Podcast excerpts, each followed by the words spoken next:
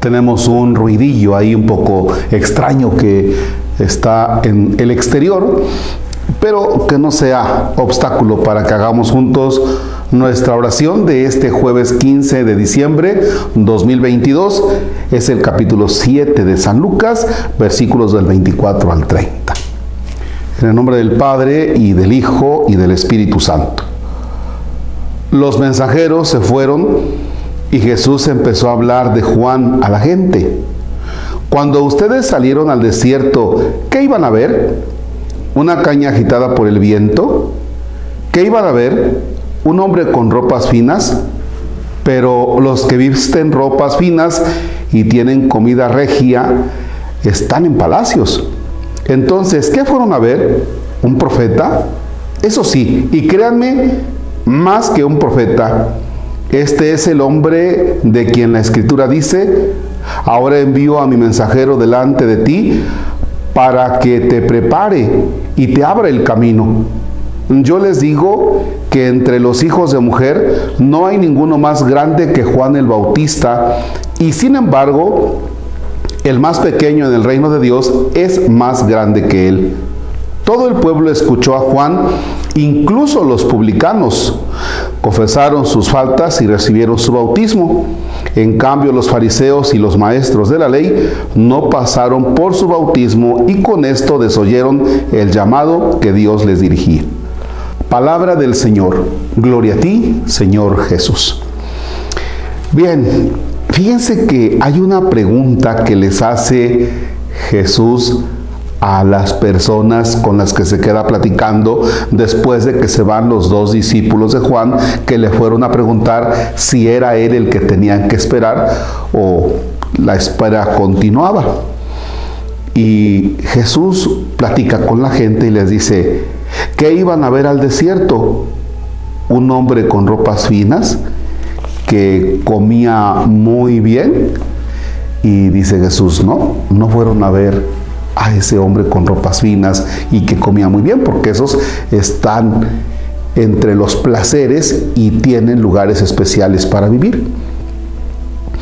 Ustedes fueron a ver a alguien que no tiene la mirada en el vestir ni en el comer. ¿Por qué se los está diciendo Jesús? Porque en el tiempo de Juan Bautista las personas estaban muy ocupadas en la cuestión del cómo vestir y de la comida. O sea, les gustaba vestir bien y comer bien. Y ustedes dirán, bueno, ¿y qué tiene eso de malo? Ah, ¿qué tiene de malo?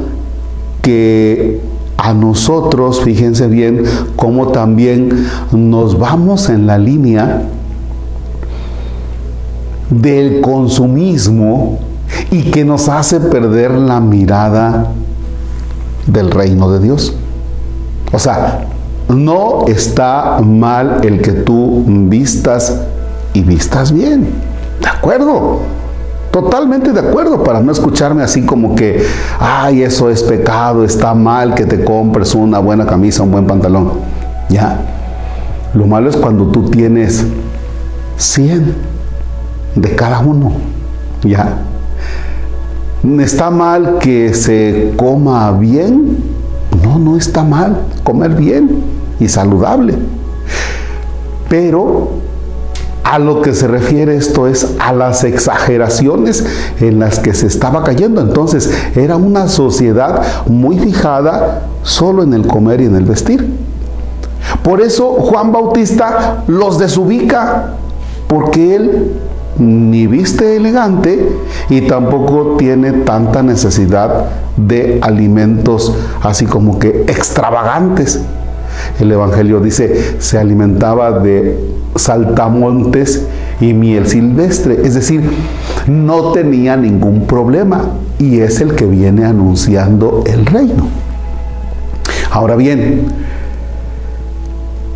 ¿qué debemos sacar nosotros de aquí? Porque lo pregunta Jesús.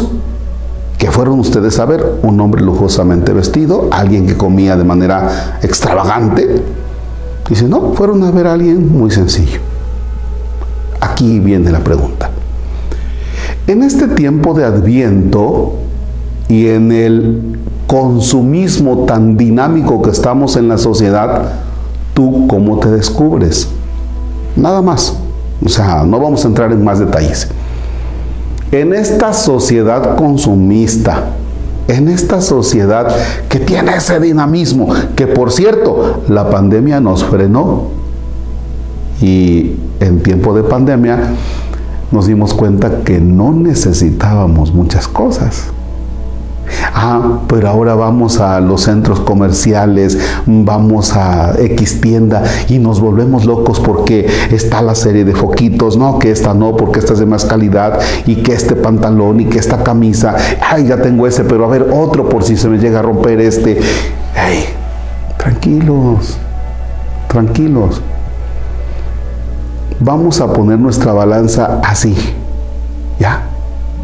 No exageración. Es decir, no estoy diciendo que esté mal que vistas bien y que comas bien, pero tampoco la exageración. Esos son detallitos propios del adviento, en los cuales debemos poner nuestra mirada.